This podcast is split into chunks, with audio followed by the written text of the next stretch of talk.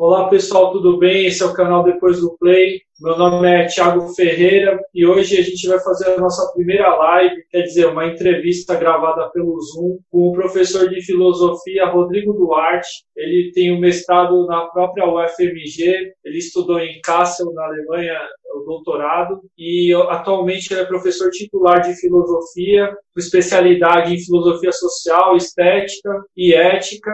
Ele tem vários livros publicados, alguns deles estão aqui comigo. É, e no, no, canal nós temos utilizado bastante os livros do professor Rodrigo Duarte. Um deles é a Teoria Crítica da Indústria Cultural, está aqui comigo, e a gente debateu ele em quatro vídeos. O outro livro é o Belo Autônomo, que ele foi organizador, na verdade, então são textos clássicos de filosofia. E tem textos também né, é, é, publicados em livros, artigos mais variados. Então, professor Rodrigo Duarte, é o seguinte, é, esse canal ele é voltado para músicos que muitos deles são leigos, né? Eles não têm assim conhecimento específico na área de filosofia e também alunos de estudantes da rede pública. Então, eu sou professor aqui de uma escola de São Paulo. Então, no canal os inscritos tem esse perfil. E eu gostaria, professor, para iniciar o nosso bate-papo, que o senhor pudesse explicar é, para essas pessoas que não são especializadas é, o que seria então a disciplina estética de filosofia e como que ela pode contribuir para as pessoas na vida em geral. Então, antes de tudo, boa tarde a todas e todos. Agradeço muito ao Tiago aí pelo convite, né, para participar aqui dessa conversa, né? E no que diz respeito à sua pergunta, a, a, estética é uma disciplina filosófica, né? Ela faz parte, né? do, é, enfim, do elenco de, de âmbitos de disciplinas da filosofia, né? E ela é voltada para as questões ligadas à percepção, é, mas não no sentido da percepção é, para o conhecimento, né? Mas para o, o, o, sentimento que a gente tem na presença de um determinado objeto, né? É, e embora as então, por isso que daí que ela está ligada muito a sempre teve ligada muito à percepção da, das artes, por exemplo, todas as artes e também da beleza da própria natureza, né? Porque se nós somos capazes de nos sensibilizar um, pela beleza de uma obra de arte, seja ela musical, literária, é, pictórica, escultórica, etc., a gente pode também muito bem se sensibilizar pela beleza de um fenômeno natural, de um pôr do sol, de, um, de, um, de uma cachoeira, enfim, de alguma coisa, ou de um animal, de um belo animal, enfim. É, a estética, é, desde que existe filosofia, aí dos pensadores, é, de algum modo associada à estética. Né? O Platão ele é, foi, foi, enfim, um dos primeiros pensadores assim considerados sistemáticos dentro da filosofia. Ele tem várias passagens da sua obra. Ele reflete sobre a questão das artes, da beleza, de como nós percebemos a beleza e coisas desse tipo, né? Agora esse nome estética que a gente usa até hoje é, correntemente, ele foi cunhado por um filósofo alemão no século XVIII chamado Alexander von Baumgarten.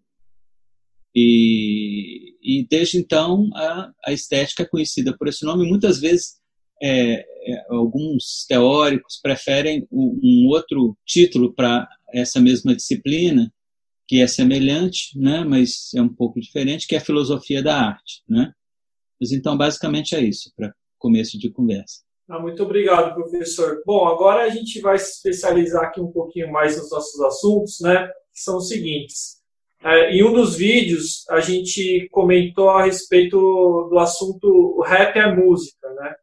Uhum. Então, é, o que eu pretendo abordar inicialmente é o seguinte: no seu livro, você publicou Teoria Crítica da Indústria Cultural, você comenta diversos textos do Theodor Adorno, comenta também é, o livro do Theodor Adorno, Filosofia da Nova Música, e em outro momento, né, você escrevendo um artigo, na verdade, a respeito do rap, você, você também fala a respeito do conceito de construto estético social. Uhum. Bom, é, a, nesse vídeo que eu gravei no canal sobre o rap, se rap é música ou não, acho que ficaram então duas questões para a gente entender melhor o senhor poderia contribuir com a gente. De acordo então com essa com a tradição filosófica da Europa, como nós poderíamos definir música, mesmo com os critérios é, da disciplina estética, óbvio que são vários os autores de estética, acho que não deve haver um consenso, mas o senhor poderia dizer para a gente se há ou não um consenso em relação ao que significa música, e também é, explicar para as pessoas o que, que, então o rap seria, se ele seria música ou não, ou se no caso então é, seria mais apropriado usar esse conceito de construto estético social. Ok. Uhum. Bom, essa é, é, é, é uma pergunta é, que tem um começo um pouco difícil de responder, porque é, música é uma daquelas coisas que todo mundo sabe o que, que é, porque todo mundo se deixa sensibilizar. É raro uma pessoa que não se sensibiliza com a música. Mas se você pergunta o que, que é a música, a pessoa vai é, titubear, vai pensar duas vezes ou muitas vezes para responder né? É difícil dar uma, uma definição assim é, que seja satisfatória, né, de música, né? Sim. Eu começaria dizendo o seguinte, que é, a, a, relação assim da espécie humana com os fenômenos sonoros é uma coisa que existe desde que existe a própria humanidade, né? Então, assim, as primeiras expressões assim gestuais, corpóreas, humanas, né? na dança, por exemplo, elas sempre dependiam da existência de um ritmo, né, é, que fosse de algum modo, é, enfim, é, correspondente, né, é, a, a, aos movimentos corpóreos, né, e também tem a questão da, das alturas, né, que, enfim, do, do, de um som mais grave, mais agudo, tem a questão da qualidade do som, se ele é mais né, áspero, mais liso, mais isso. Então, de certo modo, é, talvez antes da gente responder a palavra a essa pergunta, o que, que viria a ser música, seria interessante a gente constatar que essa relação da humanidade com os fenômenos sonoros é tão antiga quanto a própria humanidade. Né? O conceito de música, inclusive assim, já até com definições e tudo, é uma coisa que é um legado muito europeu, vamos dizer assim, muito ocidental, né? Então, assim, Quer dizer, mesmo na Europa já se fazia música muito tempo, há muito tempo, quando alguém é, teve a, a, a, ideia de querer definir o que seria música, como, por exemplo, a arte dos sons, alguma coisa assim, né? Mas o fato é o seguinte, é que a Europa legou para o Ocidente, pelo menos, né, talvez para uma boa parte do mundo, um conceito de música que é um conceito é, muito racional, digamos assim, né? que é, tem a ver com organização das alturas, né? tem a ver com o ordenamento dos ritmos, tem a ver com a composição, a combinação dos timbres, das, do, dos coloridos, né? tonais, dos sons. Né? Então, isso, isso originou a música, né? que hoje a gente chama de música de concerto, né? que muitas vezes é erroneamente né? chamada de música clássica. É, é. E, e, a gente, quer dizer, todo o Ocidente, em certo sentido, é muito impregnado dessa ideia de que música, música é a grande música ocidental, europeia, né, que começa, digamos, a partir do Renascimento, no século XVI, e vem até hoje, tendo passado aí por vários momentos, né, o momento barroco, o momento clássico, o momento romântico, o momento né, contemporâneo, etc. Né? O fato é que de mais ou menos de um século para cá, com o surgimento da indústria cultural, né, dos meios tecnológicos aí de, de principalmente de difusão de produtos culturais, é, entrou em cena e de certo modo domina a cena o que é chamado de música popular, né? Eu sempre digo assim que é um pouco errôneo, né, chamar o, o que o que é veiculado, o que é dito ser música popular, talvez seja um pouco equívoco, mas enfim, vamos aceitar essa denominação. Não é? Então, a música popular começou, ela, ela teve muito a ver com o surgimento, por exemplo, do, do cinema, principalmente do cinema hollywoodiano, norte-americano, né? E, então foi um, um, uma música muito marcada pela linguagem do jazz, essa coisa toda, né? E é, quer dizer, teóricos como o Adorno, por exemplo, né, sempre fizeram uma crítica muito cerrada a, a, a, essa, a essa chamada música popular por várias razões. Primeiro, porque ela, por ser veiculada muito próxima do cinema, não é que se tornou grande é, a, a, grande fonte de entretenimento de massa e tudo, ela acabou ocupando praticamente todo o espaço e não deixou mais espaço para outras formas né, de música ou de fenômenos sonoros se eh, manifestarem. Né?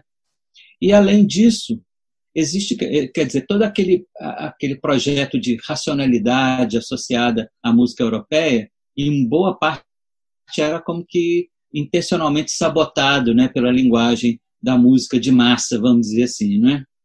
É, então, por isso que o Adorno, muitas vezes, ele é chamado até de elitista, né, porque ele foi criado já, ele quando criança ainda, ele aprendeu a tocar piano e, e ele era compositor também, pianista, e, além de filósofo, né? Então, muitas vezes ele é chamado de elitista porque ele sempre fez uma, uma defesa, digamos, de, da, da, preservação daqueles valores de, da racionalidade associadas, associados à, à música europeia, né? E uma crítica muito contundente, né? À, à chamada música popular por sua conexão com a cultura de massas, com tudo que existe de manipulação, etc., etc., associado a essa cultura de massas, né? Então, assim, isso traz um problema, e o próprio Adorno reconheceu esse problema, que a música de concerto, principalmente a música contemporânea de concerto, que, é uma linguagem complexa, né? dissonante, atonal, é, muito é, tra trabalhando muito, muito, questões de timbre inusitados e de vários parâmetros aí, todos os parâmetros da música trabalhados de modo muito diferente do que tinha sido até então, né? Então é uma música que do ponto de vista assim da, da recepção, ela vai se tornando cada vez mais isolada enquanto a música de massa vai ocupando cada vez mais o espaço, até praticamente ocupar o espaço todo, né?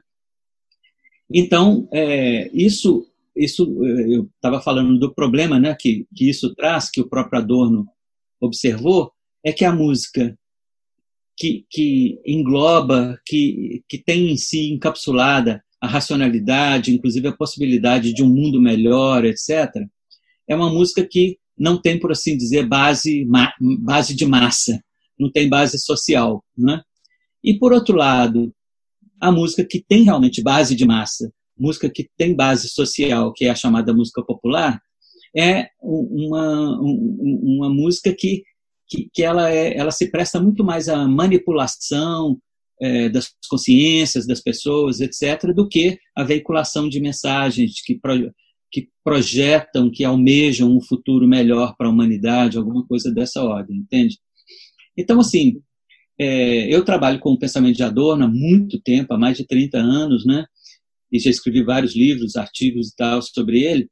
E, e num determinado momento eu falei: será que existe algum conceito ou que, que poderia de certo modo conciliar essa questão, digamos, da é, essa questão do inconformismo que a música erudita, mas inconformismo no sentido muito profundo mesmo do termo, e também a projeção de um futuro melhor para a humanidade. Né? Então, será que existe algum tipo de fenômeno sonoro que pode conciliar é, essa radicalidade, tal, esse inconformismo formal da música erudita e principalmente da música contemporânea, com é, uma base social mais sólida, como, por exemplo, muitos fenômenos da música popular possuem, né?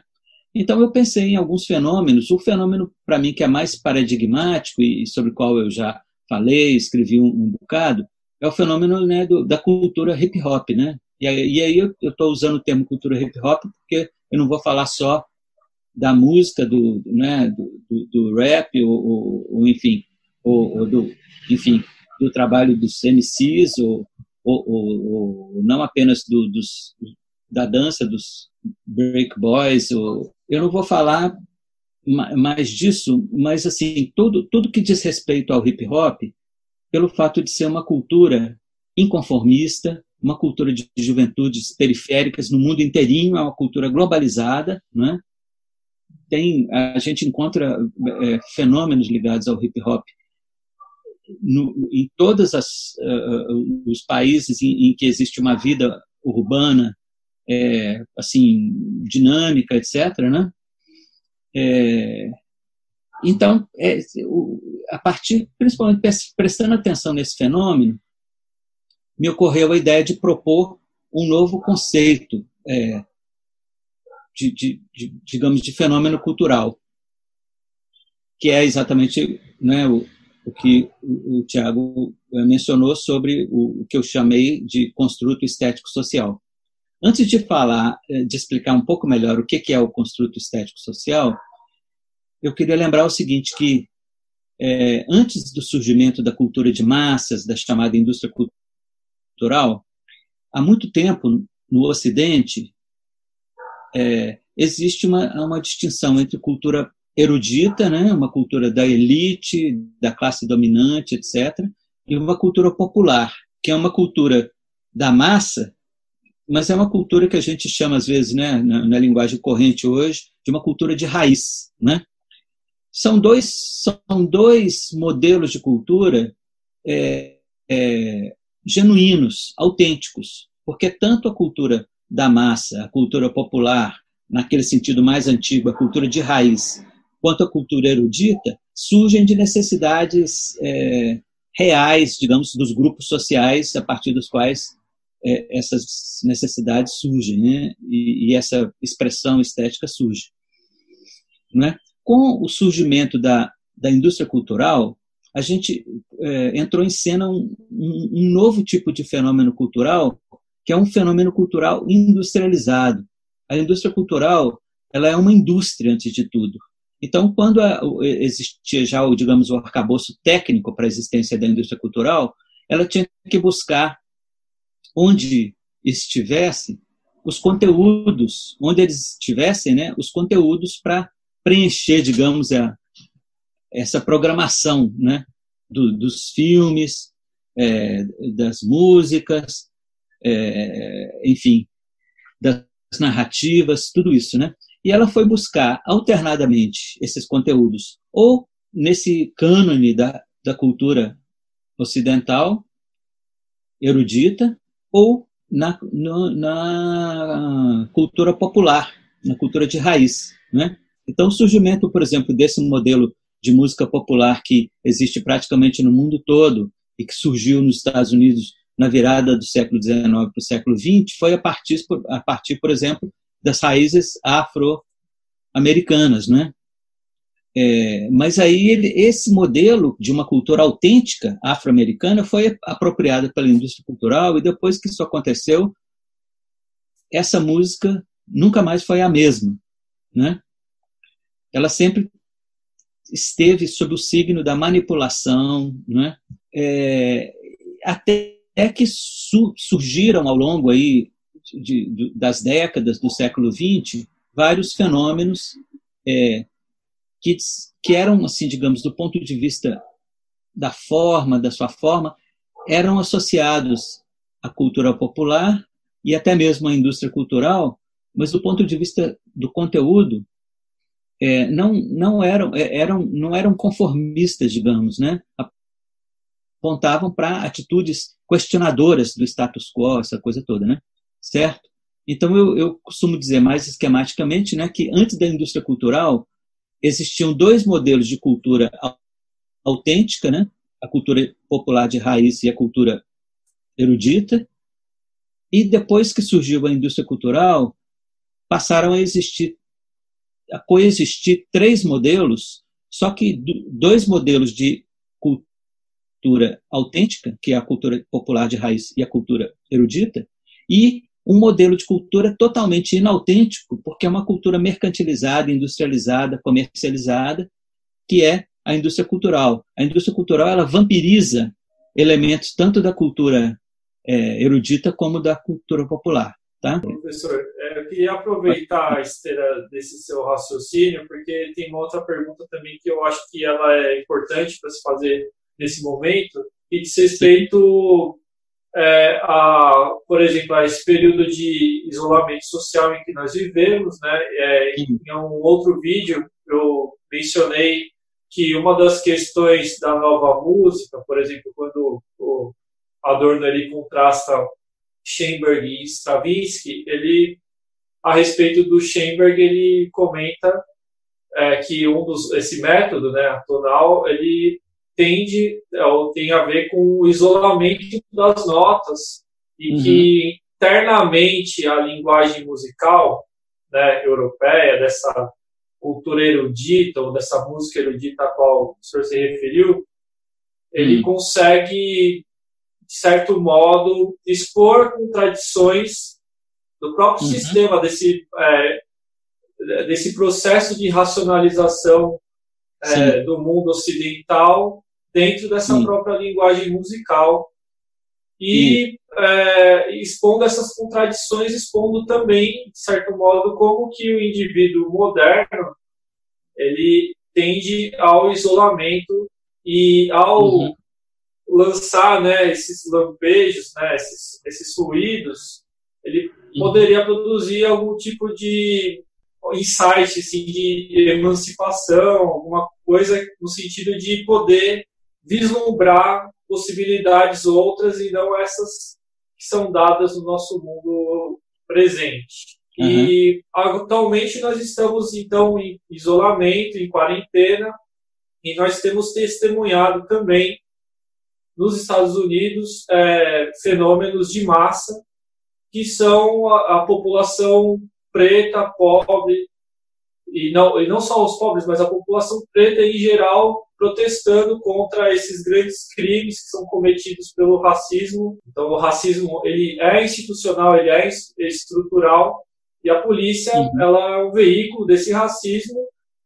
E o que eu pude perceber então, que é, foi noticiado amplamente também, é que o, a reprodução de músicas que são de protesto, que são de, é, do, da cultura hip hop, do movimento hip hop, ela subiu muito é, nesse mesmo período. Então, nós temos testemunhado, de um lado, a expansão né, do, do movimento hip hop nas ruas por causa da força né, desse fato que foi a violência policial com uma pessoa preta, cor de pele preta, e, ao mesmo tempo, um período de quarentena do Covid-19, de isolamento.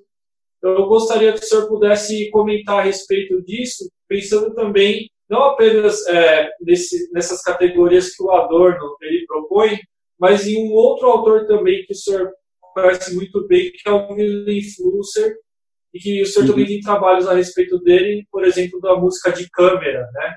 E uhum. se fosse possível fazer algum comentário nesse sentido. É, na verdade é muita coisa, eu não sei se eu vou dar conta de resumir tudo isso no tempo é, relativamente curto que a gente tem, né? Só para falar duas palavras aí sobre essa contraposição que o Adorno fez entre o Schoenberg e o Stravinsky, né?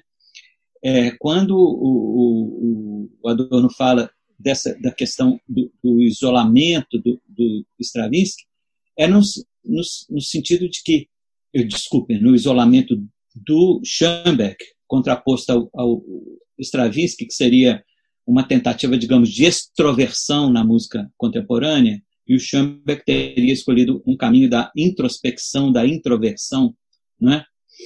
é? quando ele faz essa contraposição, ele pensa no seguinte, que o artista ele pode estar, digamos, fisicamente isolado, mas quando ele produz é, uma coisa que diz respeito a muitas outras pessoas, talvez até a humanidade como um todo, ou pelo menos a ideia de humanidade, não importa se no momento da produção do, do, do, do que ele fez, da sua obra, se ele estava sozinho, isolado, etc., ele atingiu realmente ali, digamos, um, um, patamar de universalidade dentro do que ele fez. Não é?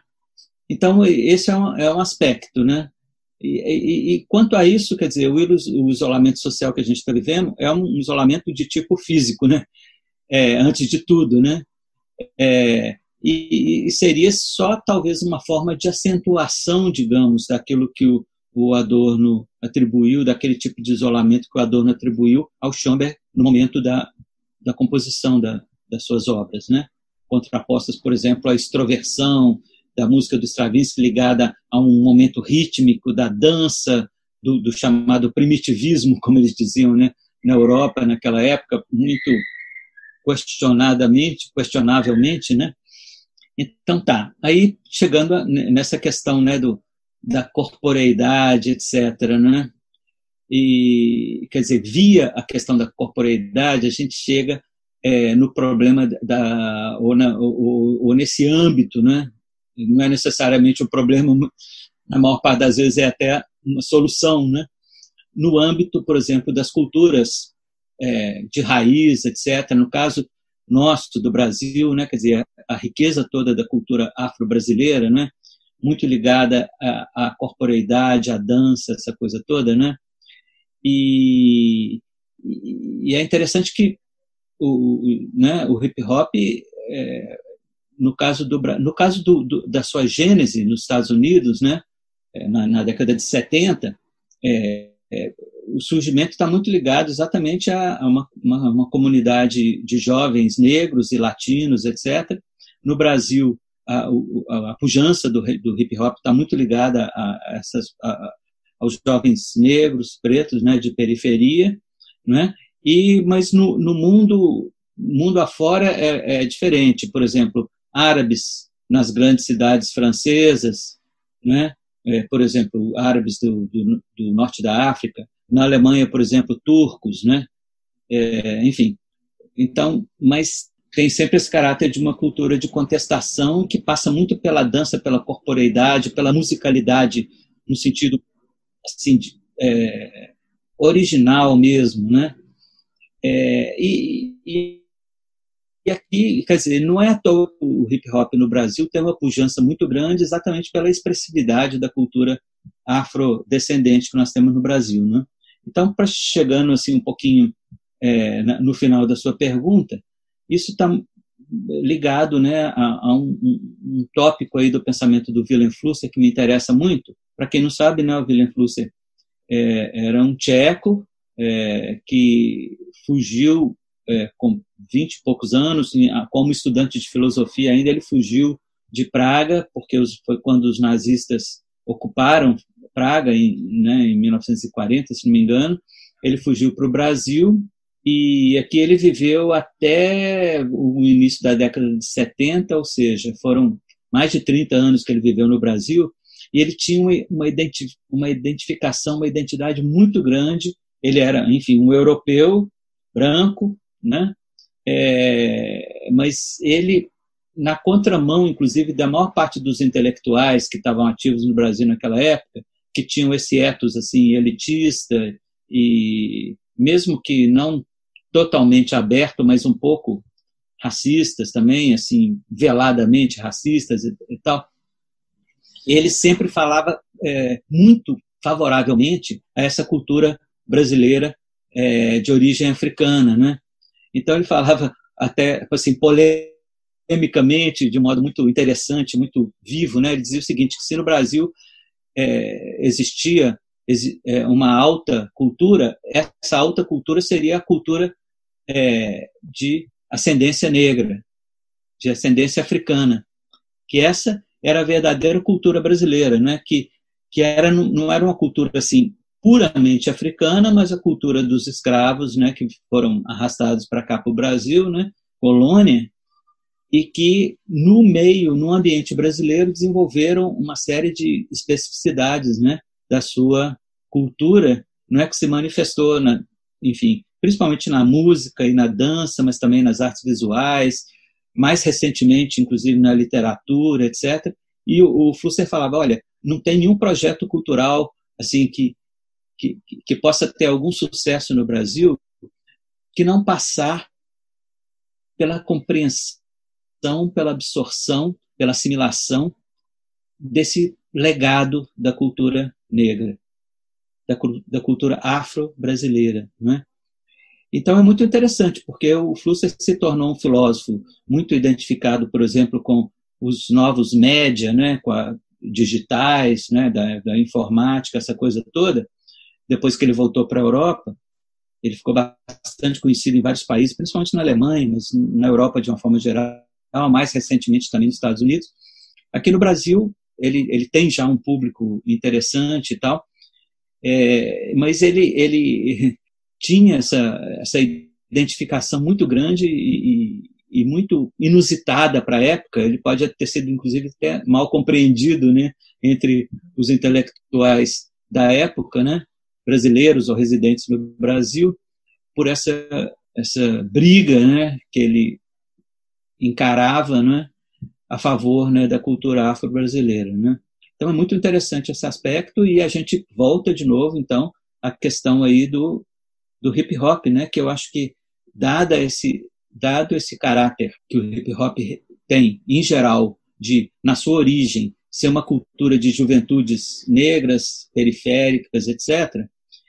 É, aqui no Brasil ele ele carrega muito dessa herança africana e talvez muito da sua originalidade, da sua pujança, da sua importância como fenômeno cultural, ele extrai exatamente daí, né? E, e, e então voltando, né, ao que eu estava querendo dizer em relação a, a, meu a esse conceito, né, que eu criei, né, de construto estético social, é que o que o hip hop produz não pode ser considerado arte naquele sentido da cultura majoritária europeia, branca europeia, tem, tem diferenças em relação a isso. Não pode ser considerado um mero produto da indústria cultural, embora a cultura hip hop se valha dos meios da indústria cultural. E a cultura hip hop também, ela não é diretamente, embora ela tenha uma influência disso, ela não é diretamente é, o produto da cultura popular de raiz naquele sentido. Ela é as três coisas juntas, né? E isso é que faz ah, que, que, que, junto tudo isso junto é que produz a originalidade, né, da cultura hip hop.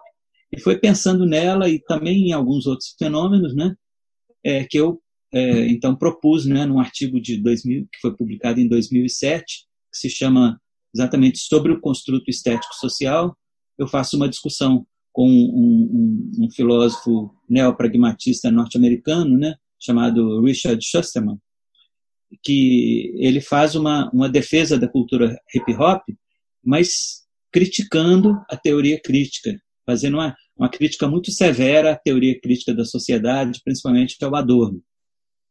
E o meu ponto era o seguinte: a gente precisa aniquilar aí a contribuição da teoria crítica da sociedade para poder reconhecer é, a importância, por exemplo, de culturas juvenis, de contestação, principalmente de origem afro-americana, afro-brasileira, etc.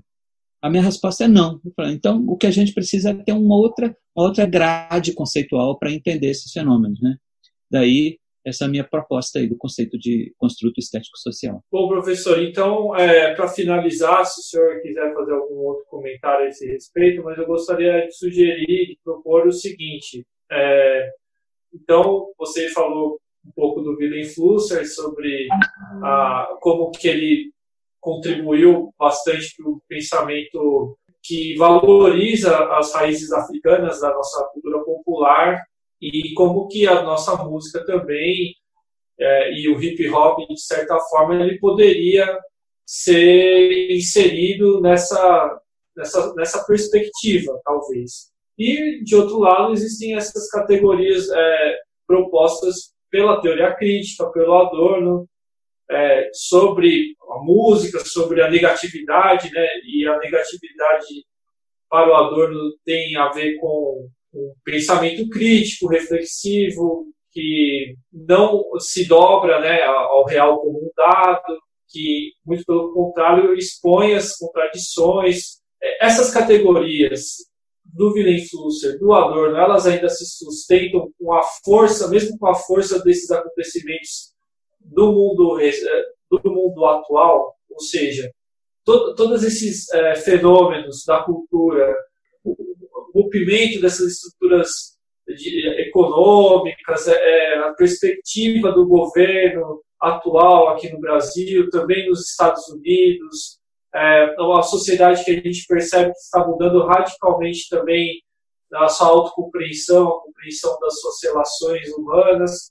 É, o que eu gostaria de saber é, essas categorias elas precisam ser de alguma forma reformuladas, atualizadas ou ainda o que, que é pertinente nelas para o mundo atual? Uhum, ok, é, eu acho que é uma, uma questão muito importante. Eu acho o seguinte que, bom, a teoria crítica de um modo geral, ela, ela, ela no mundo todo ela tem um vigor muito grande, né? Aqui no Brasil de um modo muito particular, e, mas ela tem muitos críticos assim também, muito, né? É, quase raivosos, né? De, essas é, é, acusações de elitismo, essa coisa toda que eu já tinha falado, né?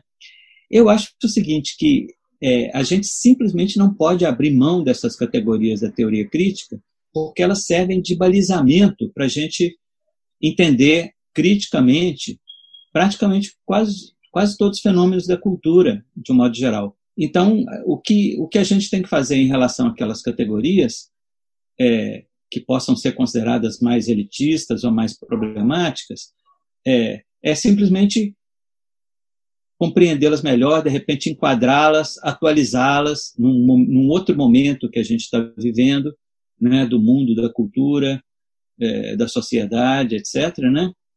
É, a gente pode fazer, pode e deve fazer isso, mas eu acho que simplesmente abrir mão, eu sinceramente, eu, eu pessoalmente, né, quer dizer, dada a minha situação de trabalhar com pensamento de Adorno há mais de 30 anos, há 35 anos mais ou menos, eu não saberia nem como começar a pensar se eu não usasse pelo menos parte aí do arcabouço conceitual do Adorno. Então eu acho que a gente é impossível a gente pensar criticamente é, hoje sem é, levar em consideração esses conceitos aí da teoria crítica da sociedade. O que a gente tem que fazer é atualizar esses conceitos, é submeter esses conceitos a um escrutínio realmente, né, eh, sobre até que ponto eles continuam valendo, né? Isso é um, é um preceito da própria teoria crítica que é, que é chamado de a historicidade dos conceitos, né? Os conceitos eles não são como as ideias eternas lá do Platão existindo no mundo separado, mas eles fazem parte desse mundo e eles têm que ser colocados em questão o tempo todo para a gente ver até que ponto eles são ainda atuais, etc. Né? Então, acho que é muito possível e até quase que necessário mesmo a gente manter, se manter fiel a esses conceitos da teoria crítica, mas com essa é, orientação, digamos, de sempre submetê-los também a um questionamento, né? A ver, é, pensar assim, até que ponto realmente eles são ainda atuais, são ainda importantes para a gente manter uma consciência crítica diante do mundo, diante da realidade. Então, basicamente, Bom, concluindo, seria isso. Eu queria, eu queria agradecer imensamente é, por você é, dar essa entrevista, né? Então, a nossa primeira entrevista no canal Depois do Play. E realmente, o nosso primeiro entrevistado é uma pessoa que é muito importante para o pensamento crítico aqui no Brasil, é um dos principais, se não o principal conhecedor da obra do Theodor Adorno e também do Willem Flusser, que são autores também muito importantes para que nós aqui, músicos, estudantes de música, amadores, enfim, diletantes, qualquer pessoa que tenha algum apreço por música e que pense, queira pensar criticamente, são referências muito necessárias. Então, eu gostaria é, de me despedir do senhor e deixar à vontade, se quiser dar um recado final, mas muito obrigado, professor Rodrigo Duarte. É, não, eu queria apenas né, agradecer o convite, é uma experiência muito boa, né? Como você lembrou aí da questão né, do isolamento social, né, a gente está, eu, né, inclusive na minha condição, eu pertenço né, ao grupo de risco né, pela minha idade, e então eu estou realmente assim levando muito a sério a, a, a, quarentena. Eu acho que todo mundo deveria levar, principalmente quem pertence né, a um grupo de risco, né? É, então é muito grato a gente poder. Eu tenho, tenho é, tido é, feito muitas discussões assim com meus alunos, meus orientandos, né, através aí desses recursos, né, de videoconferência, de videochamada, né, e isso é estimulante, porque a gente está recolhido, confinado dentro de casa, mas a gente não está sozinho, né? É muito importante isso a gente saber. E a gente está unido pelo pensamento também, pelo pensamento crítico, né? Ok? Então, basicamente é isso. Muito obrigado e é, até uma próxima oportunidade, então. Então, professor, obrigado. Até a mais. Você também, Tiago. Tchau. Até a próxima. Tchau.